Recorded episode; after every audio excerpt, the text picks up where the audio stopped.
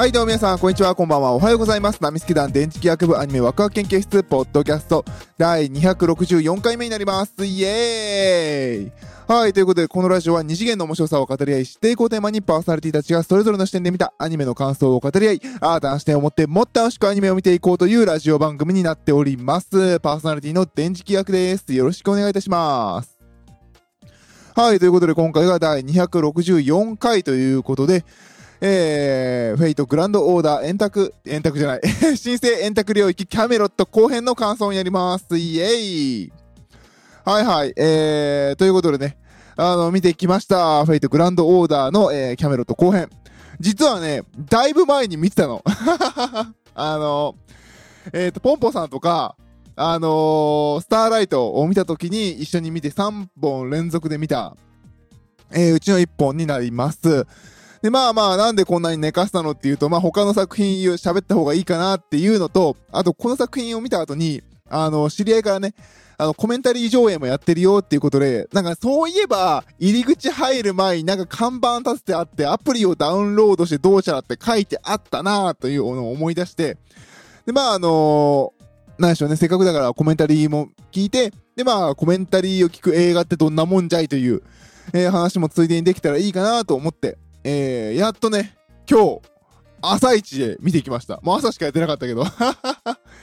いや、でも朝でよかったよ、この4連休。完全に引きこもってさ、いやー、やべえなと思いながら、感染がね。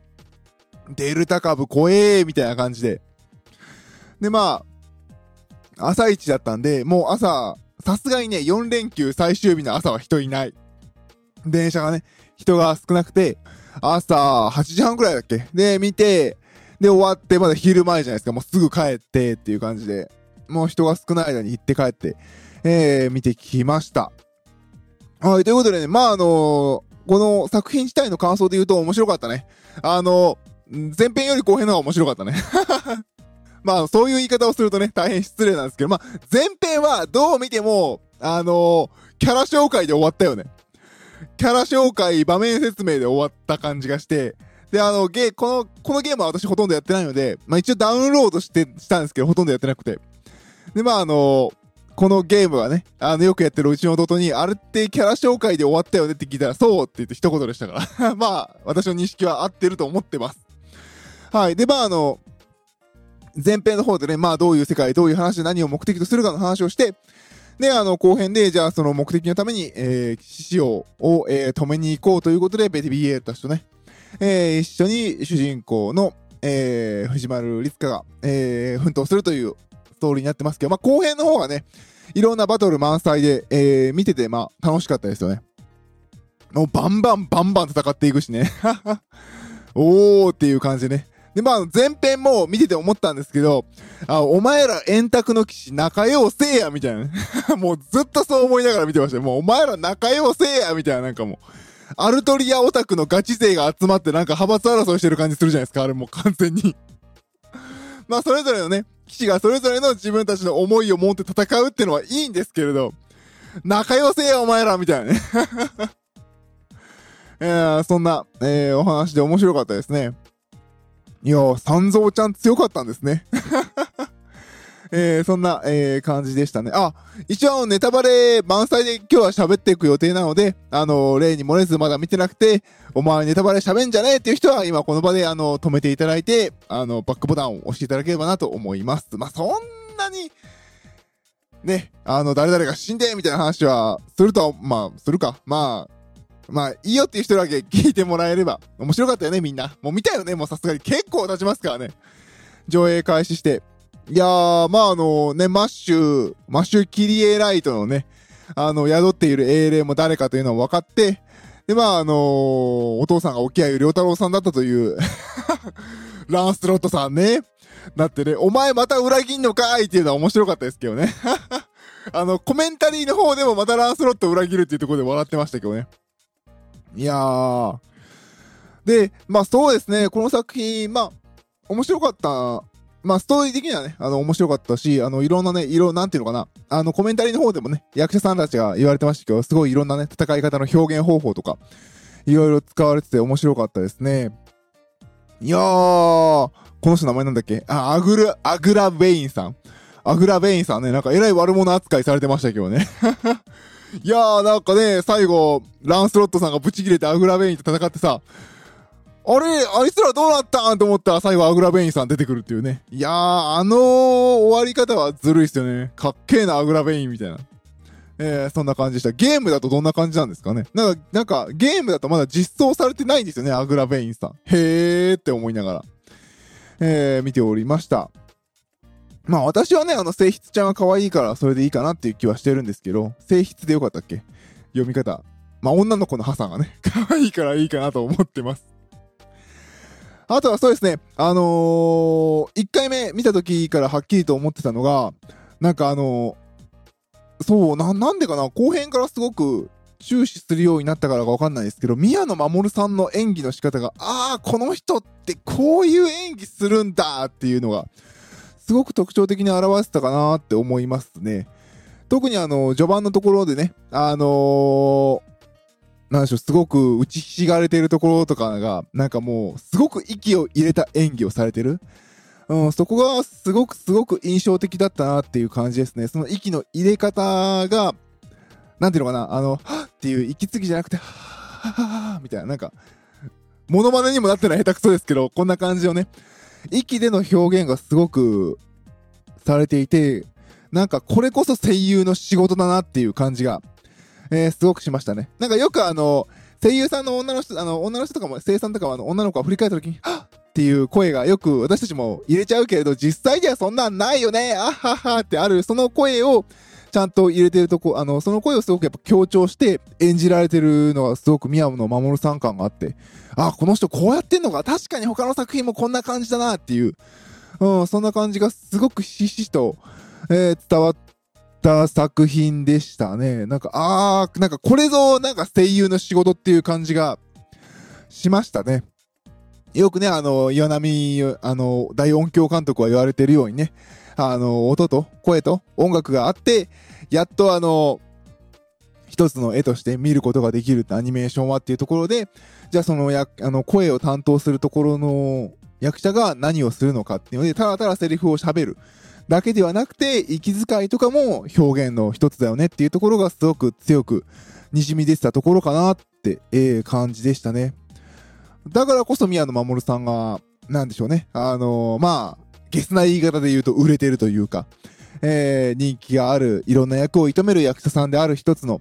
理由なのかなっていうのがすごくこのベデビエールというキャラクターで見えてきましたね。で、またね、あの、その、今、その、息遣いとかの話をしたじゃないですか。ね、はぁ、はぁ、みたいな、そんな、いろんな息の使い方とか演じられてる宮野守さんが、こう、コメンタリーでね、結構あの、楽しく、えー、コメンタリーが宮野守さんと、えー、立家役の、えー、と、島崎信長くんと、え、信長くんでよかったよね。信長くんと、あのー、獅子王、アルトリア役の、あの、川澄彩子さんの3人でやられてたんですけれど、あのー、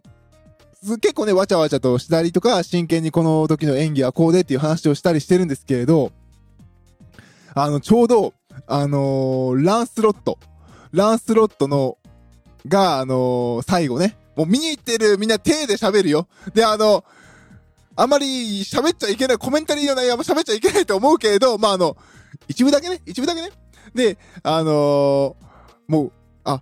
あ、本当コメンタリー聞きに行く人は止めてね。あの、ランスロットが最後ある、あのー、なんだっけ、あの、安本さんのキャラ、安本さんのキャラ。えーっと、アグラベイン、もう覚えにくいな、アグラベインのところに行って、最後、うらーってやるところの、がね、なんかね、バーッとなんか、なんだっけあれ、垂れ幕かなんかかかって、ふわってこう、払って戦うところに、沖合さんが本当になんかね、あの、プッっていう感じの軽い息遣いを入れるシーンがあるんですけど、その瞬間、確か沖合さんだと思うんですけど、ここ、ここの息の入れ方の沖合さんがっていう言い方をしてて、ああ、やっぱりそういうところを気にされて演じられてるんだなっていうのもすごく感じられて、今回コメンタリーを聞いててよかったなっていう感じがしましたね。今回のさっき言ったその、えー、宮野守さんと、あのー、えー、島崎信長くんと、えー、川澄彩子さんの3人のこのコメンタリーがね、すごく良かったの。あのね、最初聞き始めた時は、なんじゃいこいつらって思ったんですよ。最初の5分ぐらいって。なんか、最初バーって始まって、結構あのー、あのー、過去の回想から始まって、アルトリアと、あの、ベリビエールの、その、その剣を泉に返してきなさいっていうところのね、あの、重要な話のところから始まってるのに、なんか、自己紹介した後、これ、あの、今回コメンタリーを皆さん聞いていただいて、ああでこうで、みたいな話を結構キャキャしてたんですよね。で、序盤から結構、あの、話の一番最終のところの話をずっと繰り返しね、印象的だったっていう話をされてて、今のこの画面に映ってる話されへんねんや。変わってはんなと思って、なんかそういうね、指示とか、まあ台本の可能性もあるんですけど、どうなんやろうと思ってたら、ちゃんと、あの、なんね、後から気づいたんですけど、なんでかっていうと、そこって自分たちがやったシーンだから、あんまり、なんですよ、最後に喋ればいいやっていう感じで喋られてるんですよね。だから、ストーリーがバーっと進んでいって、実際にいろんなキャラクターたちが出てきた瞬間、各キャラクターたちの各いろんな人の演技を拾って喋り始めたので、ああ、この人らうまいなみたいな、本当にすごいうまいなっていう、えー、感じの喋り方をされているので、ぜひあのコメンタリーをね、聞いていただきたいなという感じがしますね。もうランスロット出てきて3人爆笑でしたからね。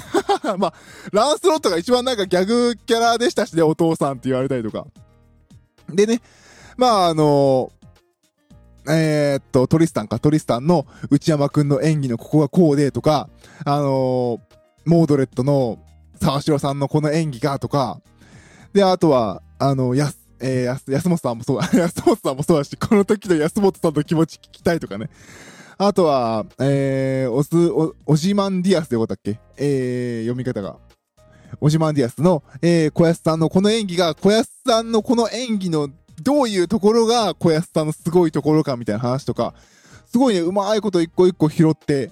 えー、喋っていかれましたね。もちろんその役者さんがこう、演じてるっていう取り合い方もあれば、あの、聖筆ちゃんがこうやってちょっと触れてるのはこういう意味でとか、あの、ハサンがこうでとか、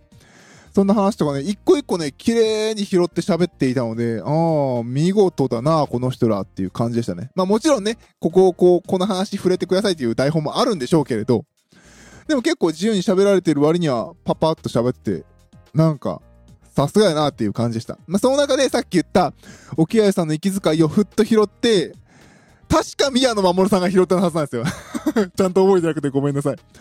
で、そこを拾ってるところが私は一番コメンタリーで印象的でしたね。あとはね、あの、どういうディレクションを受けてこう喋ったっていうところは、ぜひあの皆さん、えー、一回見た方は、あの、コメンタリーをね、あの、聞くことができるアプリがあるので、それを落として、ぜひぜひあの、聞きに行ってみてください。もしかしたらもう、これ聞いてるような人たちは、いやいや、もうそんなのとっくにやってるし、お前押せよって言われるかもしれませんけどね。いや、あれ大変なんですよ。特に今回言った、フェイトグランドオーダーとかこう、まあ他の作品もそうだけど、戦ってる時はドカーンって音が出るじゃないですか。でもその後、緩急つけるために振って音を消すじゃないですか。その、その外の劇場は、あの、その音でやってるんだけど、こっちはあのスマホのアプリで聞きながらや、見てるわけですから、ね、アプリの音はずっと一定なんで、なんか静かになったら音うるさすぎるから、なんか音漏れしたらごめんなさいとか思いながら音量下げるし、バーン戦うシーンになった、なったら、いや、聞こえへん聞こえへんってこう一生懸命上げるし、結構ね、世話しなく聞いてました。あの、私は今回あの、なんだっけ、えー、っと iPhone に最初からこうライトニングでつけるイヤホンあるじゃないですか。あれつけて、で、まああれが耳元にね、音量調整機能があるので、ポチポチポチポチ押しながら。で、まあ、アプリ本体をね、カバンに突っ込んで、えー、膝の上に置いて、えー、見てました。アプリがね、ちょっと使い勝手が あれだけど、まあ仕方ないかなっていう感じですね。でもなんか作り的には面白いなと思いましたね。なんかあのマイクを、アプリがマイク仕様を許可出して、で、まあどこの、まあ多分、ちゃんと作品とずれないように作品のその音声を聞きながらどの辺なのかっていうので、ちゃんと、あの、なんでしょう、映画の開始と同時にアプリのそのコメンタリーがちゃんと始まったりとかして、ズレは一切なかったので、ああ、ようできとんなっていう、えー、感じで聞いてましたね。まあ、だとすれば、外の音が大きくなったんだから自動で音量上げてくれてもよくねえ感はありましたけどね。あ、慣れるまで結構かかった。作品半分ぐらい、いや、3分の2ぐらいから結構もうカチカチカチカチして、まあ、結局最後までカチカチするんですけれど、いやー、世話しなかったですね。なんか、コメンタリー聞きながら映画見るのは新鮮だけど、なんか、どっちにも集中できねえ感は若干ありましたね。おいや、これはちっちゃいな、みたいな。いや、これ大きすぎか、みたいな。うん、世話しなく、えー 見てしまった、えー映画体験でしたね。でも、さっき言ったようにコメンタリーのね、あの、その役者の方々が話されてるのは面白かったですね。で、えっ、と、一つね、すごくいいこと言われてたのは、声優っていう私たちの職業がすごく今は着目されて、こんな風にフューチャーされてお仕事もいただいてますけれど、実際この作品を作ってる中で私たちが声を当てるなんて本当に時間の中で一部で、実際はもっと多くの人が長い時間をかけているので、その苦労とかも伝えたいみたいなことをね、あの、信長君も、宮野さんも、川澄さんも言われてるのは、さすが上位勢は言うこと違うなっていう。上位勢って言い方も失礼ですけどね。ああ、さすがだなっていう感じでしたね。そこをちゃんと拾い上げるっていうね。まあ普通のね、テレビとかね、出てる一流のね、役者さんとかもね、やっぱ照明さんとかね、しっかり、えー、特に女優さんとかはね、照明一つで変わるから、スタッフさんを大事にされるということで、やはりそういう気遣いが、ね、必要なんだなっていう、えー感じでしたね。はい、えー、そんなもんかな。あのー私はね、あのゲーム全然できてないので、こうやってアニメで見せてくれる方が楽で嬉しい。面白いにしね。はい、えー、まあ、そうですね。あの、すごくバトルで、後編はね、バトル要素満載ですごく楽しかったし、まあ、あの、私の総括で言えば、あの、円卓の騎士お前ら仲良せいやっていう、そんな感じでしたね。はい、ということで今回は、えー、フェイトグランドオーダー、えー、新生円卓領域キャメロット後編の感想でした。パーソナリティ電磁気役でした。どうも。ありがとうございました。バイバイ。